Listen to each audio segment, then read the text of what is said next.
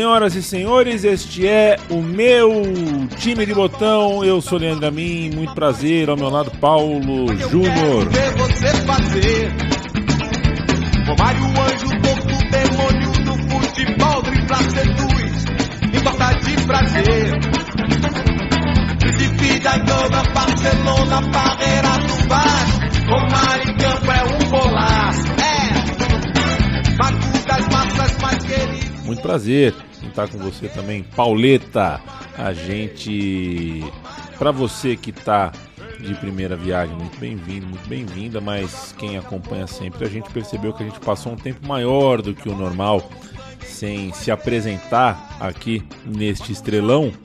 É, foi por causa das Olimpíadas, tá? É, a gente tem outros, uh, outros afazeres profissionais, a gente acabou uh, segurando um pouco a onda do podcast, porque na Olimpíada a gente trabalhou feito maluco e trocando a noite pelo dia, tudo mais, né, Paulo Júnior? E eu quero saber, já que a gente ainda é consenso que a gente ainda não voltou direito ao fuso, né? É difícil. É, se você, quando criança, pelos relatos dos seus parentes, da sua família, pai, mãe, se você chupava o dedo para dormir. Boa tarde. Dali Leandro e a mim, dali amigas e amigos do meu time de botão. Não chupava o dedo, também não roía unhas. Eu tinha uma relação tranquila com os meus dedos e minhas mãos. Perfeito. Porque tem uma reportagem, né? A, a matéria da revista Placar, aquela Tamanho Família. É, tem uma reportagem do Ronaldo no PSV. E ele morando sozinho lá. Morando sozinho não, né? Morando com a Suzana Werner, então namorada dele. E uma parte da matéria é, é, revela isso, né? Revelação. Ronaldo, campeão do mundo com a seleção brasileira, ainda chupa o dedo. Ah, quando tá, enfim, ansioso, nervoso ou enquanto tá dormindo. É, é, tá... Ainda ou já, né? Porque ele era uma criança naquela Exato, ele tinha o quê? 19, né? 19 anos. Pois é. É, foi a parte menos relevante da reportagem, no entanto, a que eu menos, a que eu mais memorizei. Isso acontece às vezes, né? A gente, a nosso cérebro às vezes gosta de ah, salvar a irrelevância e descartar o que é informação de hierarquia. Hoje falaremos de Ronaldo no PSV, de Romário no PSV, mas não, Paulo Júnior, este podcast não é patrocinado pela Philips. Eu não sei com qual idade você descobriu que o PSV, é, o P do PSV era Philips, né? O time da empresa. É o meu barbeador, eu acho que é Philips. Alguma coisa a mais na minha casa deve ser Philips. Eu achei que você ia falar que quem nunca teve um Philips bom sujeito não é, mas não precisa dar essa moral toda, Não, né? também é demais, né? Mas o meu radinho de pilha Philips pega bem. Eu não sei se é um Philips, porque eu paguei tão barato, cara. Eu paguei tão barato que eu desconfio que não seja um Philips, né? E é- Mas tá escrito Philips, é um Você Philips. sabe que a chave Philips não tem a ver com a Philips, né? Não tem. É outra coisa. De modo que o PSV, o time da Philips, ah, é um clube holandês de muito sucesso e que recrutou brasileiros, né? Então a gente vai contar duas dessas histórias, certamente as mais interessantes, né? As que ah, contam com Romário e Ronaldo, ambos jovens, ambos contratados por um preço menor do que o PSV ganharia na hora de vender ambos ainda ah, num pré-auge, né? ainda antes de estourar para valer, de ser o que hoje a gente sabe que eles foram. É, então vamos contar essa história, essa história ah, pisando na Holanda, falando um pouquinho de Romário e Ronaldo. Introduza, maestro. Fala pra gente aqui, o, o Paulo, é, sobre. é, é, né, você tocou essa pesquisa aqui, fez a- o, a- o mergulho. Fala aqui pra gente sobre ah, um pouco mais do que se trata esse nosso meu time de botão de hoje. Pois é, eles obviamente são bem diferentes. Imagino eu que praticamente todos os nossos ouvintes assistiram Romário e Ronaldo em campo, mas carregam boas semelhanças né, no andamento da carreira, cada um a seu tempo. É, cada um teve o seu caminho rumo ao futebol europeu depois de campanhas de destaque da seleção brasileira.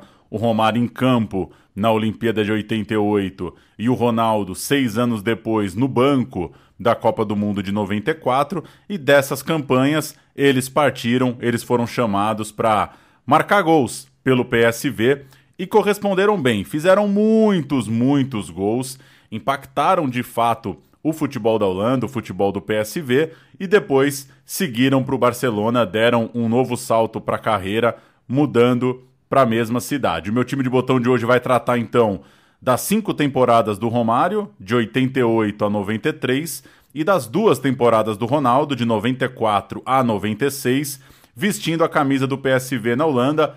Muito impacto, um poder absurdo de finalização. É muito maluco assistir compilações, melhores momentos, gols de Romário e Ronaldo no PSV, porque tem gol absolutamente de tudo quanto é jeito. E algumas lesões no caminho. Tem também essa semelhança no andamento, tanto de um quanto de outro. Só para já passar a ficha corrida. Romário, em cinco anos, ganhou três campeonatos holandeses, foi três vezes artilheiro da Liga Holandesa e ganhou duas vezes a Copa da Holanda. O Ronaldo também foi artilheiro do campeonato, uma vez, mas nos dois anos que ele passou lá, ele não ganhou o campeonato holandês, ele ganhou só uma Copa da Holanda, então a, a passagem do Ronaldo é menor em tempo e também é menor em taça. E para a gente começar, a gente chamou quem entende do assunto, o amigo Felipe Santos Souza, que toca o perfil Espreme a Laranja aí nas redes sociais dono de tantos e tantos textos e informações sobre futebol holandês, principalmente no site da Trivela. Vários desses textos né, nos ajudaram muito aqui para confecção do roteiro. E eu mandei uma mensagem para o Felipe, pedi para ele responder o que significam Romário e Ronaldo para os torcedores do PSV e para o futebol holandês. A gente vai entender de cara que tem uma diferença no tamanho deles para esse cenário e a partir daí a gente toca o barco temporada a temporada com as principais histórias dos dois. Vamos ouvir o Felipe falando um pouquinho é, do impacto e do legado da memória, o que Romário e Ronaldo significam para o torcedor do PSV e para o campeonato holandês. Aqui no Brasil, entre tantos assuntos que aquelas resenhas gostosas sobre futebol têm, um deles é qual brasileiro teria sido mais significativo na história do PSV, Romário ou Ronaldo? Lá em Eindhoven, a resposta já foi descoberta há muito tempo. O Romário é um jogador bem mais enaltecido do que o Ronaldo. Claro que há respeito pelo que o Ronaldo fez no PSV, há até carinho da torcida pelo Ronaldo, há um orgulho do clube em ter contado com um jogador desse quilate nas suas fileiras, mas dito isso, o Ronaldo ganhou poucos títulos pelo PSV, só uma Copa da Holanda em 96. Conseguiu poucos feitos individuais por ali, só uma artilharia de campeonato holandês em 1995, após até uma disputa equilibrada com o Kluivert do Ajax e por falar nisso, era um tempo em que o Ajax dava as cartas no futebol da Holanda e até da Europa. Acima de tudo, quando o Ronaldo passou pelo PSV, ainda era uma época pré-fenômeno do Ronaldo. Ele era visto como um jovem que um dia seria um tremendo jogador, uma promessa que um dia seria uma realidade inquestionável do futebol mundial, como de fato foi a partir da sua ida para o Barcelona. Romário não. Romário deixou marcas indeléveis em Eindhoven, dentro e fora de campo. O impacto do Romário no futebol da Holanda uh, superou questões clubísticas e faz com que ele até hoje seja visto como o maior estrangeiro da história do campeonato holandês, o estrangeiro de maior impacto na história do futebol dos Países Baixos. Se essas marcas dentro de campo foram vistas e são inquestionáveis, as marcas fora de campo também são lembradas com aquela gargalhada com que se lembram certas traquinagens de tempos antigos. Uh, Romário é considerado, como se sabe, um daqueles cidadãos que não perdia a oportunidade de aproveitar a vida, muito embora isso nunca seja visto lá de um modo pejorativo ou crítico, ele era apenas considerado um sujeito que não era muito afeito a treinos, uh, fazia questão de viajar 24 horas da Holanda ao Brasil para ficar apenas 12 horas no seu amado Rio de Janeiro, para depois logo voltar. Mas como quando ele jogava, ele resolvia, os torcedores do PSV relevavam isso com todo o bom humor. E, mesmo tanto tempo depois de ter deixado o clube, ainda fosse recebido com muita emoção em Eindhoven. Basta citar quando ele foi eleito como embaixador global do PSV em 2019 e foi a Eindhoven para receber essa honraria da diretoria do PSV. A recepção foi calorosa e tentou contentá-lo a ponto de ter se montado até um projeto de desfile de escola de samba em Eindhoven. Obviamente que a ginga holandesa não era lá essas coisas e o desfile não era nenhuma sapucaí. No entanto, já serviu para mostrar como o Romário é recebido sempre que vai a Eindhoven. O melhor jogador da história do PSV. Quem diz isso é a torcida. Valeu, Felipe. Sigam o perfil Espreme a Laranja. E enquanto você falava, né, Paulo, uh, antes do, da gente ouvir o Felipe, eu fiz as contas, né, você fazendo a ficha corrida aqui. E como, embora contemporâneos, né? O Romário mais velho, mais contemporâneo, jogaram juntos. Como eles mostram, não como regra, mas como tendência, a, a, a mudança do mercado, né? O Romário, bem ou mal, também um tipo muito inquieto, também um tipo indócil, mais indócil do que o Ronaldo, passou cinco anos, né? Cinco anos na Holanda, é bastante coisa. E o Ronaldo é dois anos na Holanda e depois um ano em Barcelona é pouco tempo demais, né? O cara é negociação em cima de negociação. O, o, o contrato nem esfriou. Né? O contrato dele com, no, no, no, no Barcelona saiu da impressora, assinou, ainda nem estava frio o papel, ele já estava saindo do Barcelona de novo. E depois foi jogar nos dois rivais, né? Quer dizer, jogou, na, na, jogou também no Milan, jogou também no Real Madrid. É, deu, uma deu uma descontrolada, né? O mercado. Para você imaginar o Romário cinco anos num clube com o PSV, que não é é, não é uma cidade que você pensa, pô, caramba, o Romário vai passar cinco anos aqui. É, mudou, né? Mudou em pouco tempo, mudou bastante coisa. Vamos lá, gente. Vamos falar de Romário a princípio. 88 é o ano que ele chega, 1988, para a temporada 88-89. E uh, é uma chegada de bastante impacto. Jogos Olímpicos de Seul, 1988. Se o PSV, mesmo campeão europeu, estava à procura de um atacante, isso é bom a gente lembrar, né? É, o PSV do Kuiman, né? O Kuiman jogava, né? Antes de ir para o Barcelona, né? É, foi campeão europeu, ele estava à procura de um atacante. E a opção podia ser o jovem Romário, o baixinho que estava arrebentando no ataque da seleção brasileira em Seul, relativamente barato, porque ainda não, né, ainda não menino. Uma primeira opção estava é, na, na Bélgica, na vizinha Bélgica, era o Mark de Grijze, que estava arrebentando no Clube Bruges, mas o negócio acabou não saindo. Fato é que o Kees Plogsma, o diretor do clube, e o Gus Hiddink, o grande Gus Hiddink, que era o técnico do PSV na época, ambos vieram ao Brasil, trocaram uma ideia no porcão, né, Pauleta? Foi no, no porcão ali na, na Barra da Tijuca. com a turma da filial da Philips em São Paulo. Que, que rolê, hein? Que encontro. E depois. Que rolê. E depois eles seguiram para a negociação, né? Foram, saíram de São Paulo, pegaram a ponte aérea, foram para o Rio de Janeiro conversar com o Vasco da Gama a respeito do Romário. Negócio fechado por 6 milhões de dólares. Já era fato que o Romário sairia mais cedo ou mais tarde. O Eurico, inclusive, já tinha recebido uma proposta de um clube de segunda divisão, de um outro clube médio da Europa. Já tinha um papo do Eurico falando que o Romário tem que ir para o time certo, que tem que chegar a proposta boa. Aquela altura não era surpresa que o Romário estava sendo cobiçado pelo futebol europeu. E essa aparição nas Olimpíadas talvez foi o, a cerejinha do bolo.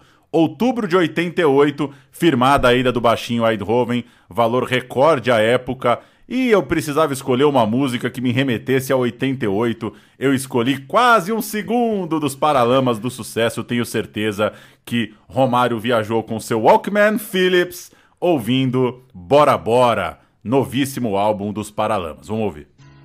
Às vezes te odeio quase um segundo, depois te amo mais.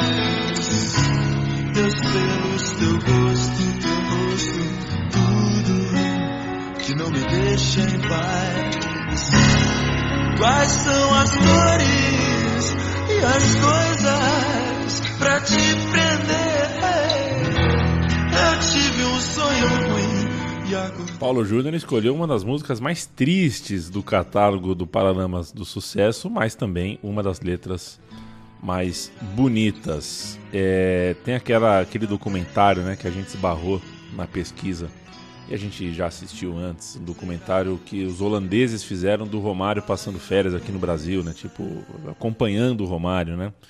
E toca uma música do Netinho, né?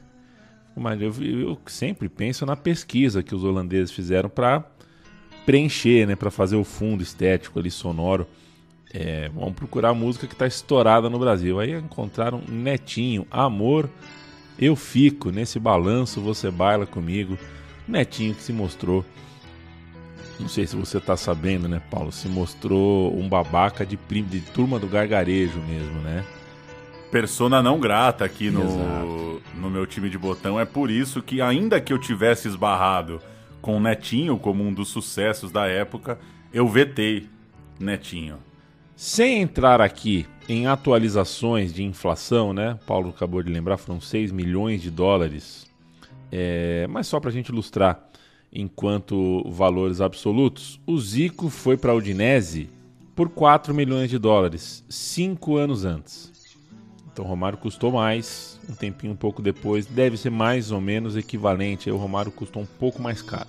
O Giovani trocou o Vasco pelo Bolonha por 8 milhões um ano depois. Ou seja, uma ótima, né? ótima negociação que o Vasco fez com o Bolonha. Ou seja, o Romário foi a maior venda da história por um ano em números absolutos, porque o Giovanni o superou e logo os anos 90, como a gente veria bastante, né, jogariam os valores lá para cima, principalmente uh, uh, nos mais de 10 milhões de euros por Rivaldo e depois passamos para os 30 milhões com o Denilson e depois vem a Lei Bosman e muda totalmente essa relação que a gente tem com o quanto vale mesmo um jogador.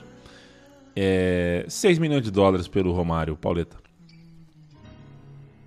Pois bem, o Romário chegou num time que tinha levado a tríplice coroa lá na Holanda, mas tinha uma noção, tinha uma sensação rolando de que o PSV estava com dificuldade na frente. O PSV passou pelo Bordeaux e pelo Real Madrid pelas regras do gol fora, né? Empatou 1 a 1 como visitante e segurou um 0 a 0 em casa, e depois na final contra o Benfica também empatou por 0 a 0. Claro que a gente. Cada jogo é um jogo, né? Não quer dizer que porque teve três empates em 0 a 0 na sequência que o ataque era uma porcaria, não necessariamente, mas tinha uma sensação de que podia ter um cara fera, um cara acima da média para empurrar para dentro. É, empate sem gols com o Benfica, campeão europeu, mas com só dois gols nos últimos cinco jogos que garantiram a taça. É uma campanha exuberante. Repito, não quer dizer que porque foi 0 a 0 que o time não tinha potencial, não é isso. Mas é 1 a 1, 0 a 0, 1 a 1, 0 a 0 e 0 a 0. É uma sequência que dava a entender que, pô, se chegar um cara bom de bola na frente mesmo, dá uma arredondada nesse time. O time do PSV que foi campeão em Stuttgart, na Alemanha. Van Breukelen, que jogaria a Copa do Mundo de 90, Gerets, um lateral direito belga que também jogou a Copa de 90, Nielsen, o Koeman, a, é, é, né, que fez história no Barcelona, e o Heinz, na lateral esquerda. O meio de campo com Vanderburg, Van Arle, Lerby e Linskens. No ataque, Winkift e Hans Gilhaus. Convenhamos que do meio para frente aí, com todo respeito aos gloriosos Van Winkift e Hans Gilhaus, cabia o Romário. Entrou na partida o Anton Jansen e o técnico era Gus Hiddink. Cinco dos holandeses desse time ganharam a Eurocopa também, um ano é, na, naquele ano, né? Um, um, umas semanas depois dessa final. Tem a final da, da, da, da Champions League, os times se reúnem para, seleções se reúnem para a Eurocopa e foram cinco jogadores do PSV para a Eurocopa, que foi inclusive disputada no mesmo país. Né? A final foi na Alemanha, a final da Champions foi na Alemanha e a Eurocopa também foi na Alemanha. O Romário tinha 22 anos e meio, era artilheiro e campeão carioca pelo Vasco, já tinha seus golzinhos na seleção principal, tinha jogado a Copa América de 87, ou seja, a tendência do Romário era estar no grupo para a Copa de 90, era um atacante promissor para aquele novo ciclo do futebol brasileiro e, já falamos no início, o Romário fazia ali uma Olimpíada muito boa em Seul. Era o momento da aprovação. O jovem Romário virando referência do time campeão da Europa para todo mundo ver se ele ia dar conta de fato de ser um jogador do primeiro escalão. Não que não fosse muito respeitado aqui no Brasil. Longe disso, Romário, com 22 anos e meio, já era um cara grande aqui para o cenário brasileiro, mas claro, havia uma expectativa de entender. Vai ser o cara na Europa também? E ali começava a carreira do baixinho na Europa. Eu acho que o, o, o que está sendo mais difícil para mim até agora é a comunicação. Bem que eu gostaria realmente de me comunicar com os jogadores, com os treinadores, com os próprios torcedores e com eles da imprensa, mas infelizmente isso eu ainda não consegui. Eu estou fazendo um esforço máximo para que eu possa, dentro de cinco, máximo cinco meses, já falar mais ou menos o holandês que, que para que eu possa me comunicar com todos. Essa reportagem que a gente ouviu é sobre o primeiro mês do Romário, é uma matéria no primeiro mês do Romário. Uh, e é curioso, né? ele, fa ele fala que quer aprender holandês rápido e de fato ele, ele conseguiu, né? O documentário que eu acabei de citar é, tem ele falando holandês, conversando fluentemente. Com em cinco anos daria tempo, mas o fato é que o Romário conseguiu isso rapidamente. O Romário foi campeão carioca em 19 de junho, vice-campeão olímpico em 1 de outubro e debutante no campeonato holandês em 30 de outubro. Tudo isso em 1988. Saiu do banco no segundo tempo do jogo contra o Twente e dias depois já era titular do time. Começou no banco só porque, né? Chegou agora, né? Tá, Protocolo. ali, vamos na boa, na maciota. Em quatro jogos de liga, quatro gols. E em 11 de dezembro, terceiro mês dele como jogador do PSV, quando voltou à Ásia uh, para a disputa do Mundial de Clubes, né? O PSV campeão europeu, ele foi para a rede outra vez. Só que perdeu é um jogo histórico aqui para o futebol uh, dos nossos vizinhos uruguais, né? A última vez que um time uruguaio foi campeão do mundo. Deu Nacional. O Ostolaza abriu o placar, jogou a Copa de 90, esse também, pelo Uruguai. O Romário empatou. O Kuhlmann virou de pênalti na prorrogação, mas o Ostolaza, em uma das grandes, é uma das mais emocionantes finais de Mundial de Clube, empatou em 2 a 2 E nos pênaltis, depois de 20 cobranças, os uruguaios venceram por 7 a 6. Procurem PSV contra a Nacional Mundial de Clube de 88, porque, pelo amor de Deus, foi um dos grandes encontros em Tóquio uh, que, a gente, que a gente viveu. Vieram as quartas de final da Copa dos Campeões, com o Baixinho entrando pela primeira vez aí no grande torneio da Europa em março, e uma nova frustração para o PSV. Recebendo o Real Madrid na Holanda foi 1 a 1, gol do Romário. Visitando no Bernabeu, 1 a 1, gol do Romário de novo, mas deu Real Madrid na prorrogação. Fim do sonho do bicampeonato, a primeira experiência europeia do Romário terminava caindo para o Real Madrid no Santiago Bernabéu e a gente ouve o gol do Romário no Bernabéu. Belo gol do Romário, a capacidade de sempre de finalizar e o PSV, ainda que tentasse defender seu título, caía para um gigante lá na Espanha. Con el balón, le tiene que salir de alguien. Mover la pelota. Es Jansen de nuevo quien quiere meter por dentro. Jansen dejando para Eric Gerets. Absolutamente volcado ya el ataque el peso en La pelota que le va a llegar a Valks. Uy, Valks se le ha la ahí. A Esteban, la pelota para Valemur. El balón para Romario. Gol. Gol del PSV. Lo que nos temíamos ha llegado. Balón suelto. Este dentro del área no perdona. Romario de Sousa Faría haciendo el empate.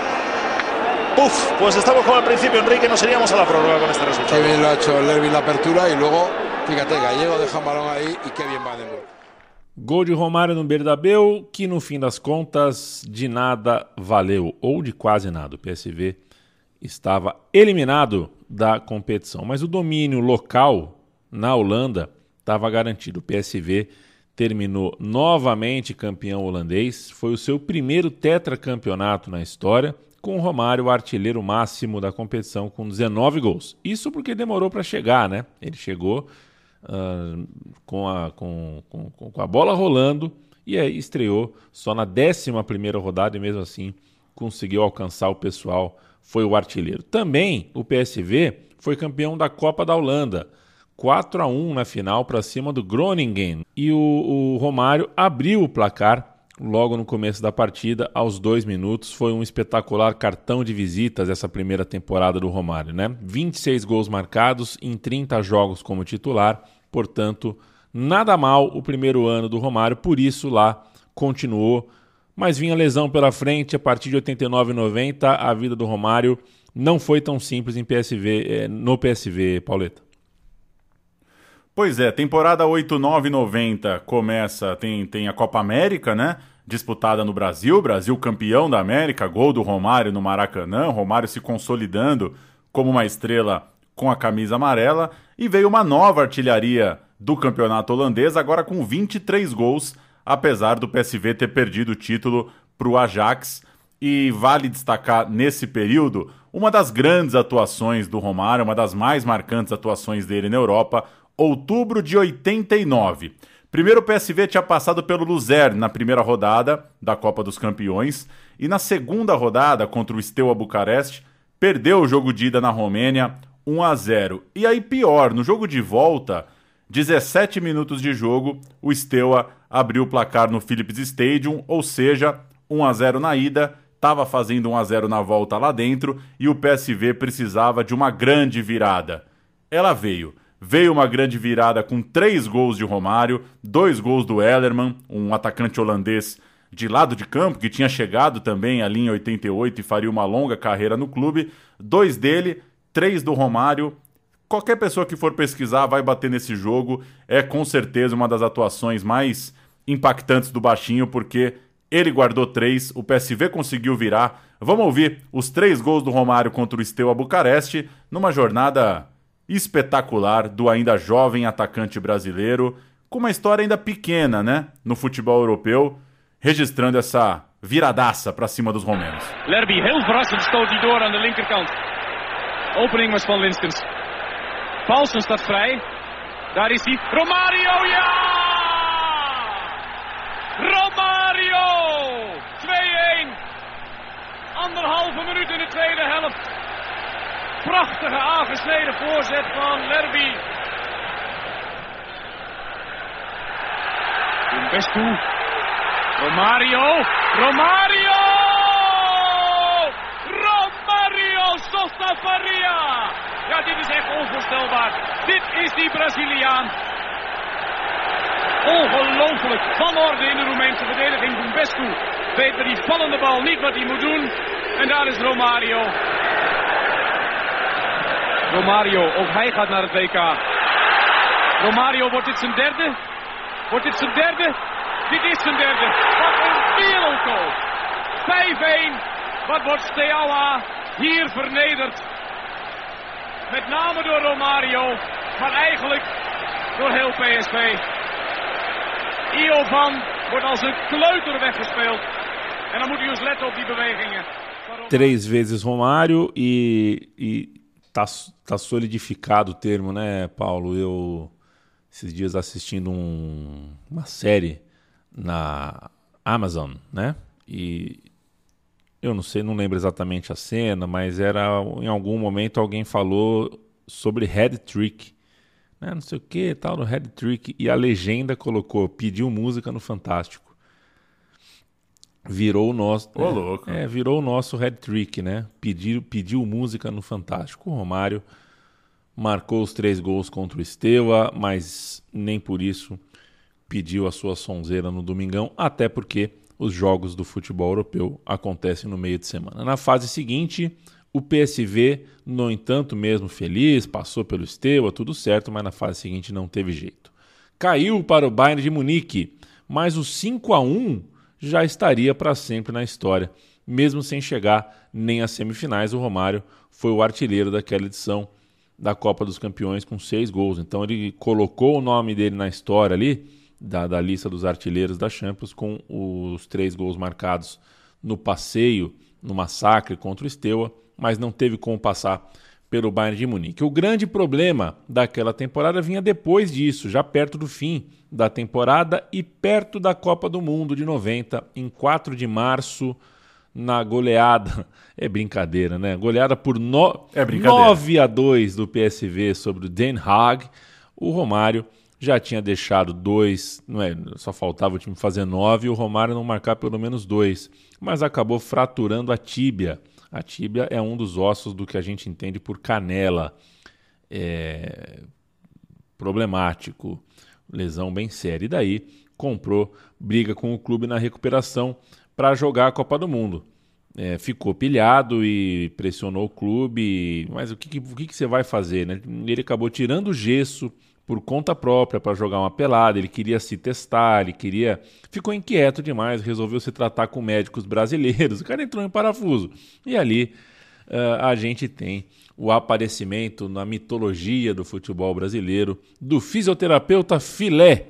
Ainda hoje o mais famoso do esporte brasileiro. A gente brinca pelo apelido e pela, pelo número de aparições, às vezes aleatórias, do filé, mas um profissional absurdamente competente, o grande filé. Mas nem o filé conseguiu garantir ao Romário uma vaga na Copa do Mundo de 90. O Romário ficou baleado e não teve como brilhar na Copa do Mundo da Itália, na qual a Alemanha foi campeã, a Argentina vice e o Brasil parou nas oitavas de final. Chegamos à temporada 90-91 e aí o Romário já é uma estrela, já está se consolidando como um dos maiores da história do clube, como o Felipe disse ali no início, e também já está se consolidando no imaginário do futebol europeu como um cara diferente, um cara com suas manias, um cara que tem uma visão um pouco atípica diante de um suposto profissionalismo europeu em relação ao jogo. Na virada para os anos 90, o Romário então já está se consolidando como essa grande estrela do futebol mundial. E é mais ou menos ali também, é em 91, que, que é feito aquele, essa famosa reportagem, esse famoso mini documentário da TV holandesa, que tem o baixinho dando um rolê no Rio de Janeiro, ele pega uma arma de um amigo na praia. É, já era mais do que conhecida a sua ideia de curtir muito as folgas no Brasil. Felipe contou no áudio lá no começo. O Romário pegava um avião lá da Holanda para passar um dia no Brasil, às vezes nem um dia completo. Então, era um cara que não seguia todos os horários, não entrava muito nos combinados da agenda do clube europeu, tinha seu jeitão de tocar a vida, as pessoas foram entendendo que ele funcionava desse jeito, mas essa reportagem é impactante. Quem não viu, vale a pena assistir, tá aí jogada no YouTube. Vamos subir um trechinho, Romário tocando terror no Rio de Janeiro, mandando prender, mandando soltar e falando em holandês no quiosque da praia. Uma loucura, bom demais. Vamos ouvir um trechinho. Nou, ik ben hier geboren. Ik heb mijn familie hier, mijn ouders, mijn broer, mijn zusje, mijn vrienden. Dit betekent alles. En het is zo lekker weer. Maar ik vind ook dat Eindhoven nu is ook leuk om te wonen. Het is veel anders dan Rio de Janeiro. Doe roda pra cá do caralho. Romario, hoe belangrijk zijn goede vrienden in eh, Brazilië? Ik denk dat hij voor mij vrienden betekent alles. Ik heb tegen jou gezegd, als je in Nederland bent, hè, ik wist heel veel dingen hier in, Brazilië. En een, een van de dingen is vriendschap. Pô, bacana. Pô. Pensou que ia ganhar bolinha? Pô. Ganhei uma, perdi outra. Jogo foi um. Perdeu três. Um a um. Três. Foi um a um. Agora tem quanto foi o jogo? Ganhamos uma, perdemos uma. Perdeu três. Eu ganhei três. Tá maluco, rapaz, porra? Perdeu uma das duas primeiras. Ganhamos uma e perdemos outra. Tá maluco? Eu perdi. Quebrei só pra cara, Só dançar. Eu pensei aquele rebolado quando eu começar. Olha, joga pro meu lado que eu sou assim. Romário em holandês. O, o, o Romário adora o Rio de Janeiro, vinha para o Rio de Janeiro de qualquer jeito, para passar uh, qualquer período de tempo, mas é curioso que ele, a informação sobre a escola de coração dele não é clara, viu, Pauleta? Você sempre pergunta qual é a escola de samba do Romário, não dá para saber, não é muito clara. Diferentemente de Júnior Capacete, Edmundo, Zico, outros né, jogadores que amaram o futebol, o jogar futebol no Rio de Janeiro, esses têm escola de samba definida. O Romário não tem. Assim como o time, né? O time. Ele é o Romário do Vasco e do Flamengo, né? Não é nem de um nem de outro em uma medida muito maior. O Romário se machuca, o Romário perde a Copa e o PSV troca de treinador. Sai Gus Hiddink entra o inglês Bob Robson. Olha ele aí. Vale lembrar que, apesar de algum climão ou outro, o holandês sempre admirou muito o brasileiro. Uma das máximas dos anos 90, né, que o Gus Hiddink não gosta de jogador brasileiro. Imagina, o Hiddink chegou a dizer que o Romário foi o jogador mais inteligente com quem ele já trabalhou e que o baixinho dizia para ele, Gus Hiddink, quando o via nervoso, ele falava: "Calma, professor, eu vou marcar, a gente vai ganhar", tal. E geralmente dava certo. Gus Hiddink, para mim, um dos principais treinadores da história do futebol. Aqui eu vou trazer um trechinho de um texto do Felipe, que falou com a gente aí no começo, no site da Trivela em 2016, para mostrar um pouco esse clima. O gosto pelas festas, outro amigo, Wilson Musset, comentou na biografia. Quando conseguiu uma folga no PSV no final de semana, lá estávamos nós, nas noitadas.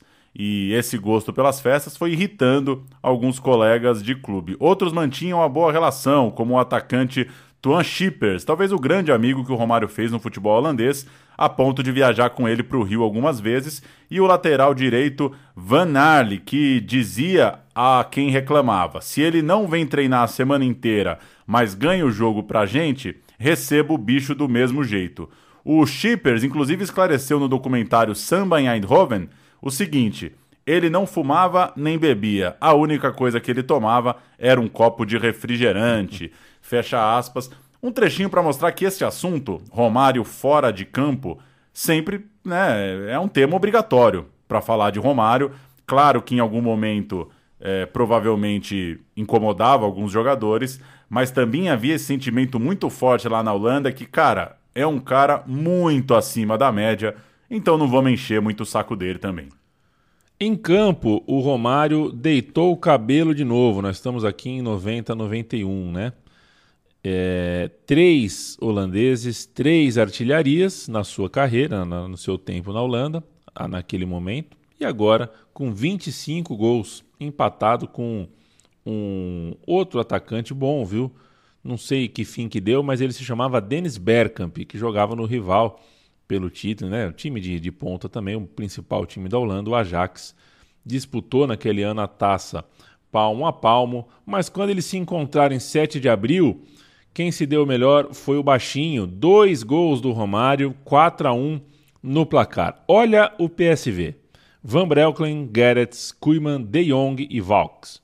Heinz, Popesco, Bualia e Bosman, que não é aquele, ou é Ellerman e Romário, técnico Bob Robson. O Ajax de Menzo, Frank de Boer, Blind, Witt, Winter, Vink, Wolters, Roy, Bergkamp, Van Schip, Ron Williams, o técnico era o Léo Ben Hacker. O outro jogo famoso da campanha, que vale a pena a gente citar, é uma goleada por 6 a 0 contra o Feyenoord, quatro gols de Romário. Ele tinha boas atuações contra os grandes, contra os principais concorrentes ao título, uma atuação de gala para o PSV passar o próprio Feyenoord em número de títulos holandeses. Era um momento muito importante do PSV subindo essa escala, se tornando um dos maiores vencedores do país. Vamos ouvir para fechar então a temporada 90-91, dois gols do Romário contra o Ajax. Ele vencia o Ajax e ele vencia, ou melhor, ele empatava, né? Ele terminava de forma empatada com o Dennis Bergkamp na artilharia, não deixava o jogador holandês levar a artilharia sozinho, 25 gols para cada um. Vamos ouvir os dois gols contra o Ajax. Romario, hoe zit het daar eigenlijk mee? Nou, daar is hij dan. Het werd tijd, maar hij is er wel. Zesde minuut na rust. Daar gaat Winter voor het eerst in de wedstrijd. Knap zoals die kleine het lichaam erin zet. En dan deze actie eroverheen. Waarmee hij blind komt. En dan ook Menzo kansloos. 2-1 PSV. Romario. Romario, nu ineens snel. Keeper weg, daar is Romario. Ja, 3-1 en hij beslist het dan toch. Hij beslist het meer met zijn tweede doelpunt dan met zijn derde. Maar zijn derde mag er wel zijn, want hij is ineens razendsnel weg bij die de Boer.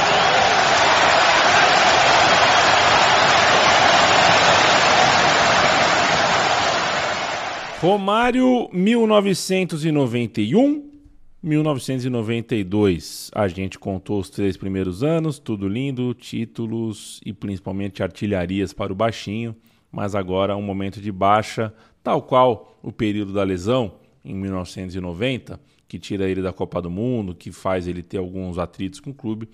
É... Essa temporada não é a temporada mais legal da passagem dele lá, as coisas não começaram bem e logo na estreia na Copa das na, na, Copa dos Campeões, né, contra o Besiktas, o Romário foi substituído e saiu puto de campo, entrou em atrito com o técnico Bob Robson e dias depois ele ainda faria um gol na vitória por 3 a 2 do PSV sobre o Ajax, mas a jornada seria a mais discreta do brasileiro, aquela temporada seria a mais discreta. O PSV até foi campeão holandês, era um time que realmente sobrava na turma. Mas dessa vez o Bergkamp levou a artilharia, sem a concorrência do Romário. O Romário fez só nove gols e o Bergkamp nadou de braçada, muito por ter perdido praticamente um terço do campeonato. Olha aí a lesão de novo, né? O Romário, mais uma vez, é, teve que lidar com isso e perdeu bastante tempo no período. O Bob Robson sempre admitiu que o Romário tinha sido um dos caras mais difíceis de trabalhar que ele já havia encontrado em toda a vida. Ele não se conforma né, com a forma com que o, o atacante não vai aos treinos, não aceita a ordem do treinador. É, tem, um, tem um atrito ali, tem uma dificuldade mesmo cultural e de personalidade né, entre técnico e jogador. E foi um ano que o brasileiro não jogou tanto pelas lesões e também um pouco por essas discussões com o comandante inglês. Mas o Robson também não durou muito, acabou demitido mesmo campeão local, muito por conta da frustrante eliminação para o Anderlecht na Copa dos Campeões. Eu separei aqui um parágrafo que é tirado da autobiografia do Bob Robson, um trecho que foi pensado numa reportagem do jornal inglês Guardian. Abre aspas para o texto do Robson. Não havia controle em sua vida privada. Para Romário, sexta-noite era noite de festa, independentemente de ter jogo no dia seguinte. O álcool não era um, um problema, ele era um cara de Coca-Cola. Isso aqui é, é maravilhoso, né? Essa, esse, esse trecho. Ele era um cara de Coca-Cola, mas ele podia ficar fora até quatro da manhã e dormir o dia todo para jogar às sete e meia da noite.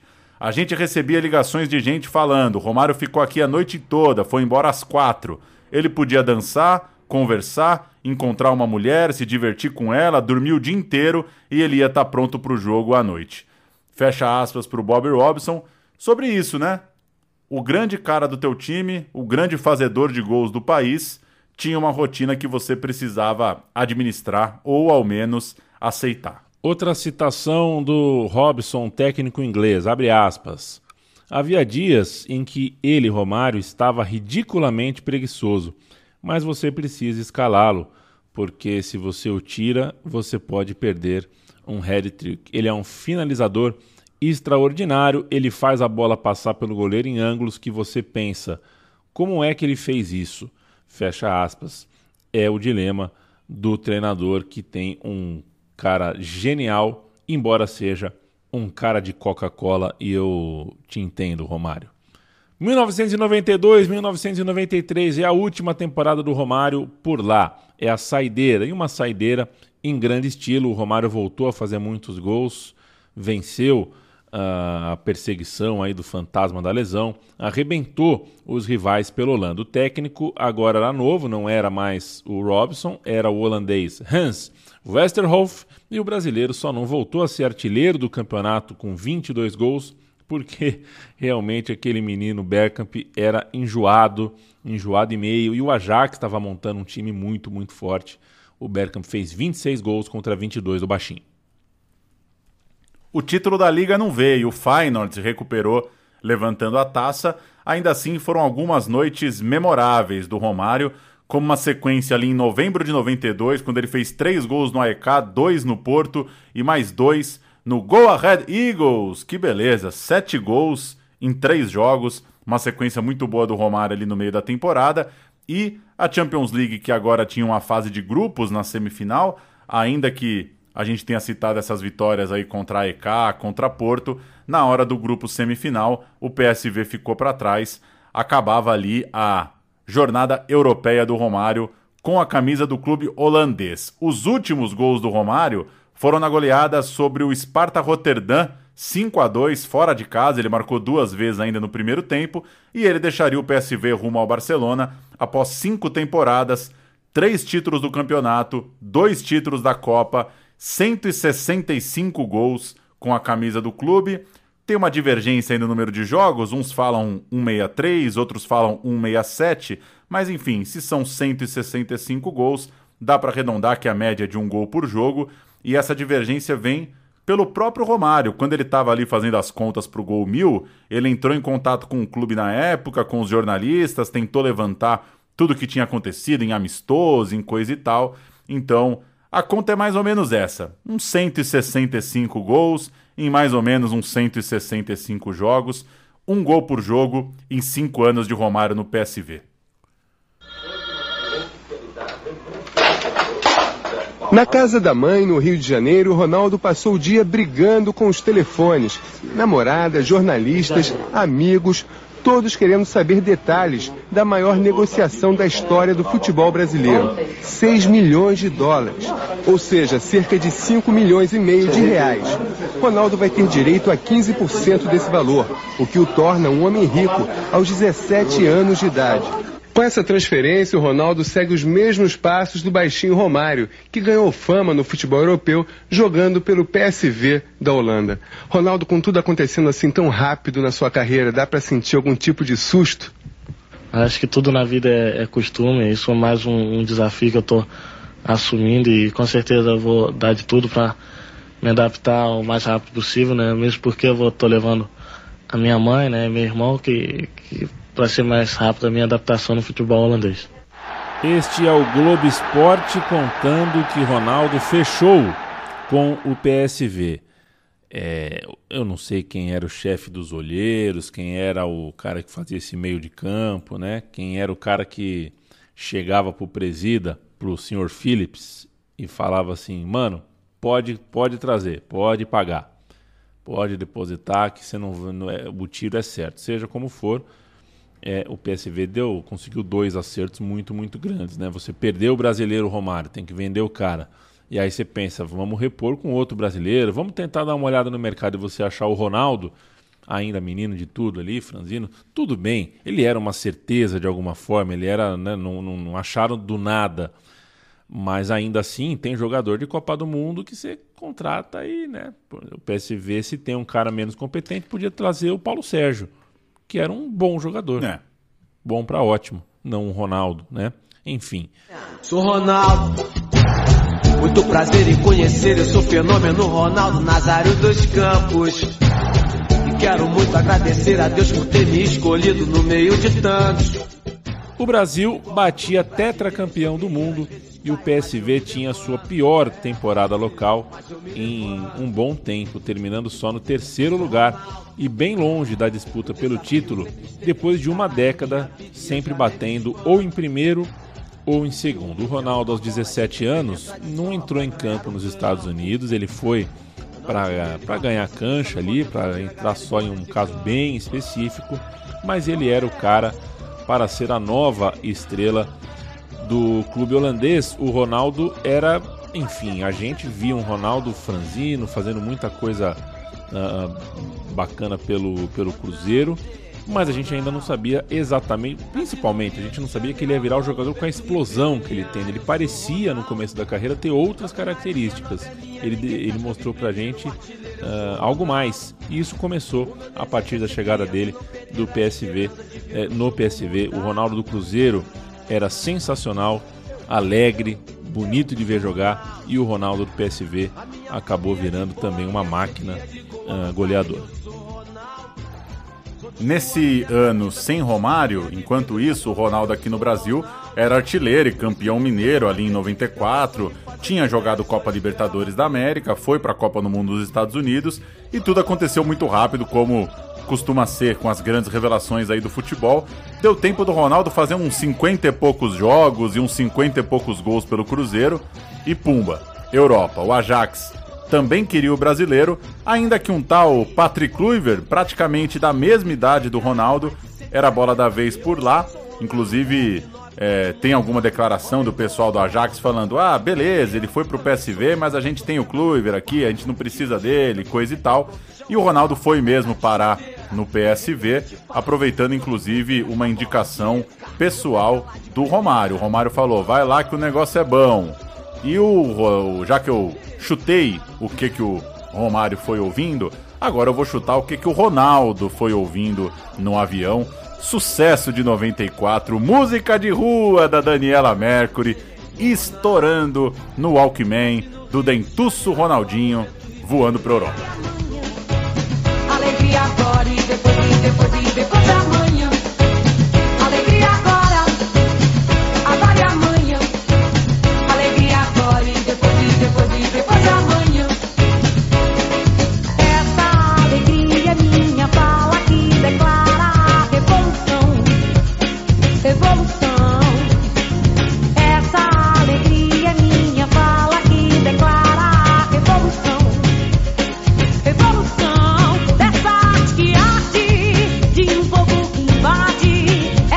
Daniela Mercury, que ao contrário de Netinho, é muito bem-vinda, é persona gratíssima na Central 3 no meu time de botão.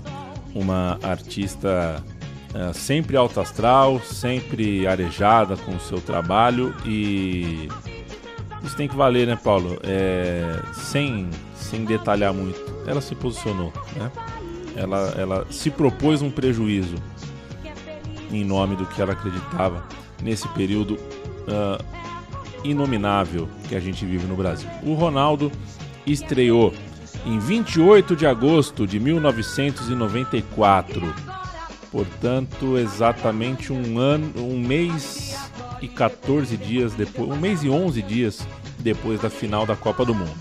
E precisou de 9 minutos para marcar o primeiro gol dele na Europa, uma vitória sobre o Vitesse por 4 a 2.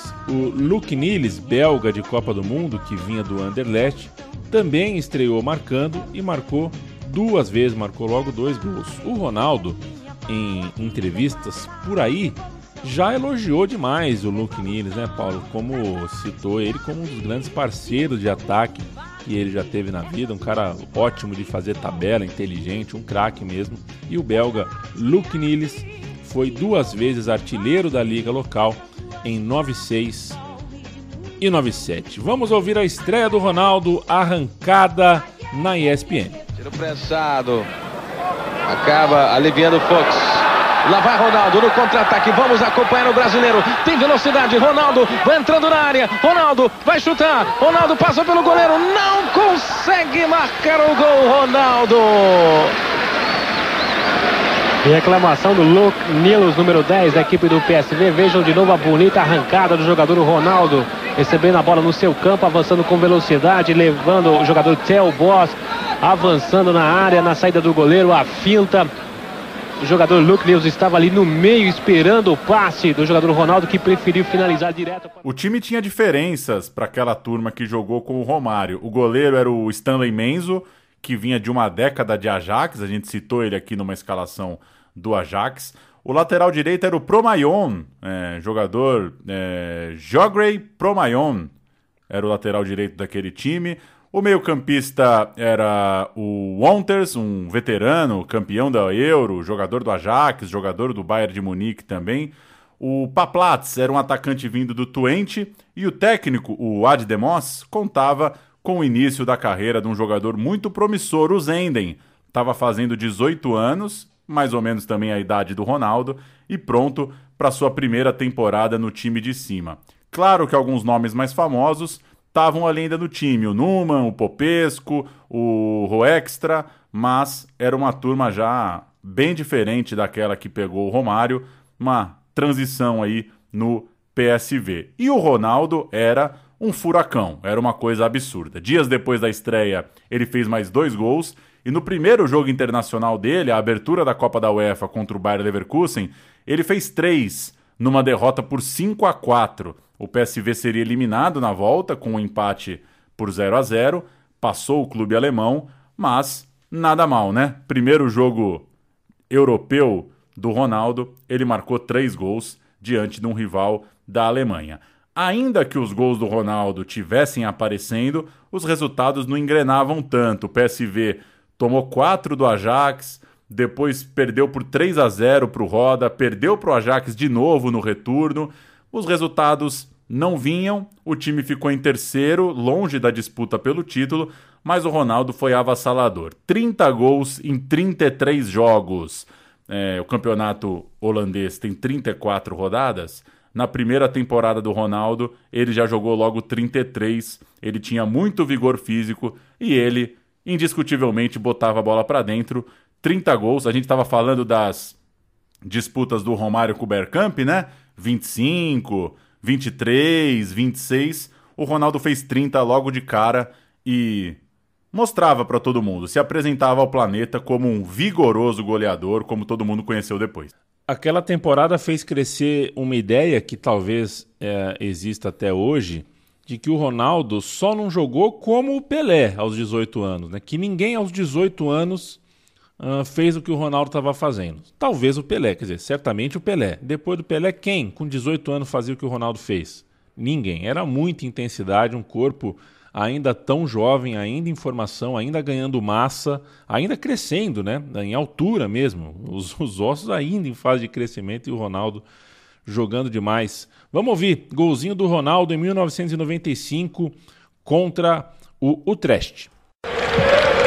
Mooie bal, Ronaldo in de ruimte gespeeld en die kan de wedstrijd beslissen. Ontwijkt de tackle van eerst Boy en dan Van Ede. En het is de tweede van de Braziliaan. E tem uma coisa, viu, o, o Paulo, nesse, nesse tempo aqui, uh, as casas mais abonadas, mais abastadas, tinham condições de fazer uso de uma novidade que a gente tinha aqui no Brasil, 1995, que era a multicanal né, que estava aparecendo. A garota. Pois é, pingando por aqui, por ali. E uma das atrações, a multicanal, não, não era como a gente, né, não tinha as ligas, tinha, enfim, tinha ESPN, só que a ESPN chegava aqui no Brasil sem tantos, tinha muito jogo de golfe, muito jogo de tênis e, na verdade, pouco futebol. Pouco futebol mesmo. E uma das ligas que passava, além da Champions League, era o campeonato holandês e muitas, muitas é. vezes com narração em inglês. Então, essa temporada que a gente vai falar agora foi uma temporada que eu me recordo de ter assistido um pouco mais de futebol holandês do que já tinha do que já tinha visto até então e enfim casou com uma época que a gente tinha um grande Ajax e a atração Ronaldo consolidado embora machucado no PSV. A segunda temporada tinha tudo para ser tão espetacular quanto a primeira. O Ronaldo estava voando. Em junho e em julho ele tinha jogado pela seleção, né? A Copa Umbro, aquele torneio que foi disputado na Inglaterra, e a Copa América também. E é, isso ia levando o Ronaldo, entrando aos poucos no time principal. Ele ainda não tinha, mesmo ele tendo ido à Copa de 94, ele ainda não tinha muitos jogos assim, 90 minutos tal, pela amarelinha. O rendimento, claro, seguia também em alta no clube. O Ronaldo fez 11 gols nos oito primeiros jogos dessa segunda temporada entre holandês e Copa da UEFA e mostrava que estava voando de fato. Ele seguiu fazendo gols em outubro, seguiu fazendo gols em novembro, jogos importantes com o gol do Ronaldo, vitória sobre o Feyenoord, vitória sobre é, gol contra o Ajax fora de casa, gol contra o Werder Bremen na Copa da UEFA. Tava muito bem o Ronaldo naquela segunda metade de 95, mas veio sua primeira lesão. O Paulo, você citou o Werder Bremen, né? Uh, a, o PSV do Ronaldo contra o Werder Bremen. Qual era o zagueiro do Werder Bremen? Brasileiro. O zagueiro, do, Werder, do Bremen? Werder Bremen, brasileiro. Em 95? É. Essa é triviaça, né? Triviaça mesmo, essa é difícil. Bordon? Não, Bordon não. O Ronaldo enfrentou o Júnior Baiano. Ah, o Júnior Baiano. Pra onde foi o Bordon, o Bordon mesmo? foi pro Stuttgart, se não tô enganado. Ah, é. O Bordon foi, pro, foi pra onde? É, o Júnior Baiano, o, o, o, o São Paulo, o Júnior Baiano com o Tele, o Tele confiou muito no Júnior Baiano, mas não foi exatamente o que ele pensava. Aí o Júnior Baiano foi embora pra Alemanha, mas ficou um aninho lá, se muito. Ficou menos disso que isso até. E foi jogar é, no Flamengo no ano seguinte. Não dava mesmo para pensar no Júnior Baiano tendo uma carreira longa no Werder Bremen. Mas veio a primeira lesão, né, Pauleta? Na época do Natal, do Ano Novo, o Ronaldo teve diagnosticado um inchaço no joelho, a conhecida Síndrome de Osgood-Schlatter. Famosíssima, né? Eu, enfim, converso sempre que. Você tá ligado não essa tô, daí? Não tô, Pauleta. Aquela dorzinha, aquela dor no ossinho embaixo do joelho, hum, quase indo pra canela. Sei. Pô, todo eu e todos meus amigos, a gente tinha essa dor aí com uns 14 anos, assim. Era uma pontada que dava é, é, nesse osso mesmo, assim, quando a pessoa tá sentada. Imagina a pessoa sentada, o, o, lugar que tá mais à frente ali, aquele salto do osso quando vai começar o joelho, terminar a canela e começar o joelho. Uma dor insuportável ali que tem essa ligação com com exercício excessivo, né? Eu lembro que tinha uma história de que adolescente que fazia academia desde muito cedo acabava dando um peso ali. Enfim, é... se tiver algum professor de futebol aí, de educação física ouvindo a gente, o cara vai sacar que posso ter falado alguma besteira técnica aqui, mas é a, a dor no joelho da molecada quando tá espichando, como diria o outro. E o Romário espichou até sentir a síndrome de Osgood-Schlatter. É, e passou por uma cirurgia, não foi, não foi brinquedo não. Foi recuperado. Olha ele aí, ele se negou, hein? O Filé se negou a falar com o meu time de botão, mas tá aí. Chama o Filé, já cuidou do Romário, foi cuidar do Ronaldo também, e o Ronaldo voltou a campo na reta final da temporada para jogar a penúltima rodada do campeonato holandês. No fim das contas, o PSV perderia para o Ajax o campeonato por seis pontos e a final da Copa da Holanda também para o Ajax, ou seja, aquele time do Ajax era complicadíssimo, era embaçado, então É. é, há que se perdoar. Muita gente já imaginava e aquele acabou mesmo sendo o último jogo do Ronaldo pelo clube, só dois anos de clube, com uma lesão no meio, não foi tão longeva quanto a do Romário, embora os números tenham sido bons enquanto ele estava em campo no ataque do PSV. E quanta caneta ele deu, hein, Paulo? Nossa senhora. Nossa. Vamos fazer um teste? Eu falo um atleta e você fala sim ou não se ele já foi tratado pelo filé. Tá bom. Guga. Já, sim. Kaká. Não. Será? é, também não sei. É que eu tenho a impressão que assim, filé é, é 90%. 90%, é. Sim. É, massagem no Cafu. Já Já, fez, fez, já né? fez. Já fez. Sei lá. É... Não. Sei lá, Oscar Schmidt antes da, de Atlanta. Passou no filé, né? Passou Era no filé. Anderson Silva. Passou, É, né? ele Era uma coisa meio, meio sem concorrente, assim, né? Era o, era o É, equivalente o da é época maluco. quem queria uma. Quem queria um amparo. Um amparo espiritual, diferente e tal, e procurava aquele monstro daquele João de Deus, né? O filé É. tinha essa coisa do, do sem concorrência. É o, filé, é, é o filé. Não tem, tem. Não é um serviço, é um nome. Apelido dado pelo Romário. Ah, é? Aliás. É, ótimo, Ótimo. apelido, né? Ótimo apelido.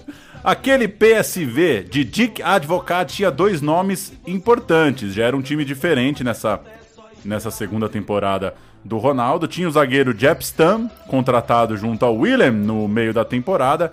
E tinha um jogador também muito conhecido, o versátil Philip Cocu, que vinha do Vitesse. O Luke Nilis, o artilheiro do campeonato holandês, com 21 gols, o grande parceiro do Ronaldo, como a gente já citou, vinha comandando o ataque. E o Ronaldo fez 12 gols em 13 jogos. Por conta dessa lesão no joelho, ele perdeu praticamente toda a segunda metade. Fechou a temporada com 19 gols em 21 jogos. A régua é muito alta, né? O, a- o ano ruim do cara é um gol por jogo, praticamente. Naquela final contra o Sparta Rotterdam, foi o Luke Niles que deu lugar ao Ronaldo aos 30 do segundo tempo. O jogo já estava 3 a 1 acabou terminando 5 a 2 Esse é o único título do Ronaldo pelo PSV, essa Copa da Holanda na saideira, na reta final de sua trajetória lá pelo clube holandês. Alguns gols do Ronaldo pelo PSV. Vamos toe. In het Braziliaans, oftewel het Portugees. Maar hij scoort gewoon. Een belangrijke goal. 1-1. Ronaldo weer. Makkelijk geschoten en toch weer een goal. Niels, Linskens opnieuw. Ronaldo weer en weer een goal. Het is ongelooflijk. Het is Ronaldo dus tegen Bayer Leverkusen. En het is 4-3. Oeh, een hard ingezette tackle door de kop, ontweken door Ronaldo. Ronaldo die nu het strafschopgebied ingaat, ontwijkt ook Luipers. Daar is de kans voor Niels, die laat het over het platblad, scoort. Schitterende goal. Vierklauw. Van de doelen, ineens op Meijer gespeeld. Die stuurt Ronaldo weg. Waar blijft het kunstje van de Braziliaan? Hier misschien? Ja hoor, daar is hij. De 22e van dit seizoen. Ronaldo. Doelpunten. Je maakt ze heel makkelijk. Nee, niet makkelijk. Heel moeilijk. Niels. Mooie bal, Ronaldo in de ruimte gespeeld. En die kan de wedstrijd beslissen. Ontwijkt de tackle van eerst Boy en dan Van Ede. En het is de tweede van de Braziliaan. É um documentário do PSV, um clipe com gols. A gente fez uma montagem nossa aqui para homenagear Ronaldo, fazedor de gol, nato e dador de caneta. O Paulo Japstan ou Guilherme Dornelles? Stam. Stam, né? É, um beijo, Guilherme Dornelles, que sempre nos ouve aqui. Aliás, um abraço também para o Daniel Tomiati, que andou maratonando a gente aí, pegando. Se tá maratonando vindo de cima para baixo, vai ouvir esse programa só depois de ouvir o episódio 1. Aí vai ser tarde demais, mas fica meu beijo mesmo assim. Ronaldo já tinha dito que gostaria de jogar no Barcelona. Era um plano dele. E o PSV não queria exatamente vendê-lo, mas não houve como segurar. É difícil para um clube do porte do PSV uh, dizer não. Ele seguiu para a Espanha por quase 20 milhões de dólares, quase quatro vezes o que o PSV tinha uh, desembolsado para comprá-lo do Cruzeiro, e ele foi para o Barcelona depois da icônica Olimpíada de Atlanta, depois ele fazer xixi no meio do gramado da Olimpíada de Atlanta, fazer um monte de coisa bonita, um monte de gol, um monte de caneta e viria a tal da capa da revista Placar, né, Paulita? As doleta, né? Isso, ele com As ele, doleta. ele pintado de dólar ali, o homem de 20 milhões de dólares. O Ronaldo deixou o PSV só com esse título da Copa da Holanda, como eu disse, e 54 gols em 57 jogos, é, praticamente um terço do que fez o Romário. mas mantendo essa média também muito alta. Esses caras não passavam em branco. E faltou falar do Vampeta. Para fechar o Faltou. programa, falar rapidinho do Vampeta que não mereceu um programa, com todo respeito. Não teremos o programa Vampeta no PSV, mas a história do Vampeta é a seguinte: ele mesmo conta muitas e muitas vezes. Os dirigentes do PSV estavam no Brasil para ver o atacante Alex Alves, mas gostaram mesmo é do Vampeta. Ele foi contratado nessa mesma leva ali, mais ou menos na época do Ronaldo. Acabou jogando só três vezes naquele segundo semestre de 94, acabou não sendo aproveitado e foi emprestado pro VVV Venlo. Tá ligado esse time? VVV tracinho Venlo? É, o Vampeta foi pro Fluminense, né? Ele vem jogar aqui no Fluminense. Jogou só uma vez como titular junto do Ronaldo, um 2 a 2 contra o Twente em dezembro de 94, mas essa chegada do Vampeta demorou um pouquinho para ele engrenar na Europa. É, o PSV acabou não achando espaço para o reforço brasileiro. Ele jogou o primeiro semestre de 96 ainda pelo Fluminense e aí sim ele voltou e teve uma temporada cheia no PSV. Isso é uma coisa que talvez muita gente não lembre. Ele acabou não dando certo nessa fase do Ronaldo, mas quando ele volta, ele foi titular do time, foi importante no time do título holandês de 9697. Ali ele tá né, jogador de seleção, jogador ganhando mais moral, né, é, é, se firmando já como um, dos grandes da posição no futebol brasileiro. Então, Vampeta não vira lá com o Ronaldo, mas quando o Ronaldo tá no Barcelona, aí sim ele tem uma temporada boa no PSV, até seguir pro Corinthians na metade da temporada seguinte, na virada para 98, ele volta pro Brasil, vem jogar no Corinthians no histórico Corinthians ali de 98, 99, 2000, mas teve sim seu momento de relevância e de bom futebol no PSV, não ao lado do seu brother, o Ronaldo, depois que ele foi embora, o Vampeta virou titular do time. Ele que foi contratado pelo Corinthians, anunciado como lateral. Mas ninguém avisou, ninguém combinou com o Luxemburgo, né? O Vanderlei Luxemburgo, que fez o Rincon, uh, que era meia, recuar um pouquinho e virar volante, fez o Vampeta uh, também, chegou como lateral, mas sabia fazer o meio de campo. Montou Vampeta e Rincon ali, dois jogadores que montaram uma dupla de volantes extraordinária na história do futebol nenhum nem outro chegou ao clube como é, para jogar naquela posição. Né? Hoje, 2021, agosto de 2021, o, o PSV, Paulo, tem dois brasileiros: o Mauro Hum. Júnior e o André Ramalho. Prazer. Pois é, com todo respeito ao Mauro Júnior e ao André Ramalho, fica o registro de que é, Romário e Ronaldo não, você não encontra o tempo inteiro, né? O André Ramalho, zagueiro, começou no São Paulo, em 2008 jogou no Palmeiras e depois viveu, enfim, fez uma turnê com o Red Bull Brasil, Red Bull Salzburg, até chegar no, no, no, no, no- no PSV. Não, isso, isso tudo é categoria de base, sabe? Jogou em 200 clubes, o André jogou em 200 clubes. Já o Mauro Júnior pegou seleção sub-15, 17, 20, 23, começou no Desportivo Brasil e tá desde 2017 no, no, no glorioso PSV. Ele tem 22 anos. Bom demais. Bom Não saber. é verdade? O PSV Bom. que hoje tem como principal jogador o Mário Guts, autor de um gol de título de Copa do Mundo. Vamos. ah, Ele tá lá? Tá lá, Mário Guts está no PSV. Veja você. Nossa, eu tô perdido mesmo. Faz tempo? Agora. Foi na, foi na última temporada, né? Não, é, não, não estreou agora, jogou a última temporada pelo, pelo PSV. Caramba, hein? Beleza. Não é verdade, cara? Se você tá falando. você não tá aqui pra me enganar, né? Você não tá aqui de palhaçada, então. Não, é, eu lembro de ter falado sobre isso com o Gerd Wenzel. Ele rolou uma. Tchau, tchau! Tchau, tchau! Foi em 6 de outubro de 2020. Ele foi, foi dispensado do Borussia Dortmund e assinou com o Paris Saint-Germain a custo zero. Mário, Gotzinho. Mário Guts. E vamos esperar, porque eu acho, eu acho bacana esses times que não são os bam bam bam da Europa, mas serve de entreposto, né? serve de intermediário entre uma estrela brasileira e um auge europeu. Acho legal né? Claro, é de outro patamar, mas aquele cara que antes de colar no Real Madrid dá uma passadinha no Porto, né? Tipo o Casemiro. Isso é história pra gente. Qualquer dia a gente conta que o Casemiro no Porto. As pingadas né? no Porto. Exato, as pingadinhas no Porto, as passadinhas. O Shakhtar nem tanto, mas as passadinhas no PSV são histórias gostosas. O difícil é achar dois personagens como esses, né? Romário e Ronaldo. É, você não acha qualquer dia, você não acha em qualquer lugar.